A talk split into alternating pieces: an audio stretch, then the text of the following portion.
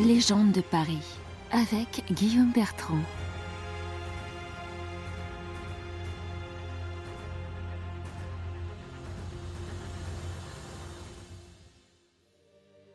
Rendez-vous en haut de la montagne Sainte-Geneviève pour s'imprégner de la magie de la sainte patronne de Paris qui veille sur la ville depuis 1600 ans. D'origine franque, née vers 420 à Nanterre, Geneviève est fille unique de nobles gallo-romains et, à la mort de son père, hérite de ses biens et de sa charge de magistrat municipal de Paris. Pourtant, l'iconographie la représente souvent en jeune bergère. Repérée dès l'âge de 7 ans par l'évêque Germain d'Auxerre, le lieu de la rencontre serait devenu l'église Saint-Germain de Charonne, elle se tourne vers la foi et le mysticisme chrétien. Elle fait preuve d'une grande charité, d'ascétisme et exerce sa charge de conseillère municipale avec autorité. En 451, les Huns, menés par le redoutable Attila, traversent le Rhin. Ils ont pillé Strasbourg, Metz, Reims et la panique gagne Paris. Les Parisiens veulent fuir, mais Geneviève s'interpose. Votre ville sera conservée. Ayez confiance en Dieu, implorez son secours et ne trahissez point par votre fuite la cause du ciel et de la patrie. Elle est accusée de fausses prophéties et certains réclament sa tête. Que les hommes fuient s'ils veulent, s'ils ne sont plus capables de se battre. Nous, les femmes, nous prierons Dieu tant et tant qu'il entendra nos supplications. Effectivement, les femmes s'enferment chez elles et se livrent au jeûne et à la prière. Et, ô miracle, Attila s'arrête devant Paris et ne cherche ni à la conquérir ni à la traverser. Il se dirige désormais vers Orléans, où il sera défait par les Romains et échouera à envahir la Gaule les prières de Geneviève ont été exaucées. Alors qu'elle n'a que 28 ans, elle est nommée Defensor Civitatis et se voit chargée de la protection de la cité. Elle fait ériger la première basilique sur le tombeau de Saint-Denis.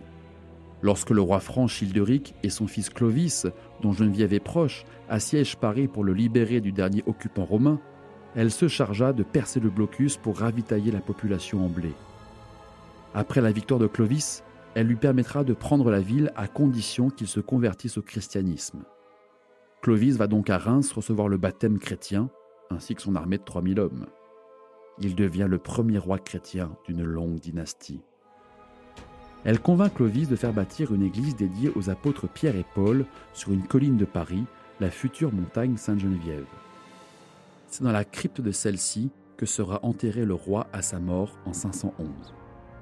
Le 3 janvier 512, Geneviève meurt à son tour, à l'âge de 89 ans.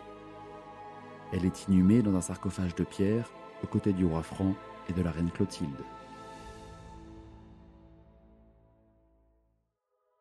L'église Saint-Pierre-Saint-Paul deviendra l'abbaye Sainte-Geneviève, puis le lycée Henri IV, dont subsiste aujourd'hui la tour du clocher, nommée Clovis. Le tombeau du roi franc n'a jamais été mis à jour et repose toujours quelque part sous le lycée ce qui n'est pas le cas du tombeau de Geneviève, véritable objet de culte qui subira plus de 80 processions entre les 9e et 17e siècles. Saint-Éloi l'avait fait recouvrir de feuilles d'or et de pierres précieuses. La première utilisation des reliques se fait en 885 lors du siège de Paris où les Parisiens parviendront à empêcher les Vikings de pénétrer dans l'île de la Cité. Dès lors, dès qu'une épidémie, une famine ou une misère apparaît, on sort les reliques de Geneviève. Elles auraient endigué une épidémie d'intoxication au seigle en 1130 et en remerciement, et après 14 000 morts, on fit bâtir l'église Sainte-Geneviève des Ardents sur le parvis de Notre-Dame, dont les fondations sont encore visibles dans la crypte archéologique. Geneviève est célébrée le 3 janvier, et en plus d'être la sainte patronne de Paris et du diocèse de Nanterre, elle est depuis 1962 celle de la gendarmerie nationale. Au XVIIIe siècle, Louis XV, gravement malade à Metz, formule le vœu, s'il guérissait, de faire bâtir une nouvelle église en remplacement de la vieille abbaye Sainte-Geneviève pour y abriter les reliques de la sainte. Lancée en 1757, l'église s'achève quelques années à peine avant que la Révolution et l'Assemblée constituante ne la transforment en panthéon des grands hommes. Une croix catholique sur le dôme rappelle la vocation originelle de ce temple désormais républicain. En 1793, sa chasse est refondue, ses ossements sont brûlés en place de grève et ses cendres jetées à la Seine. Quelques fragments d'eau furent sauvés et sont aujourd'hui conservés dans un reliquaire de verre dans l'église Saint-Étienne du Mont, voisine du lycée Henri IV.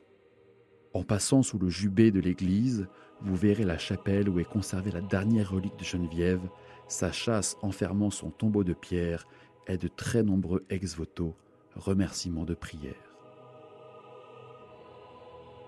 Découvrez toutes les légendes de Paris par Guillaume Bertrand aux éditions Webedia Books et écoutez les épisodes du podcast sur toutes les plateformes.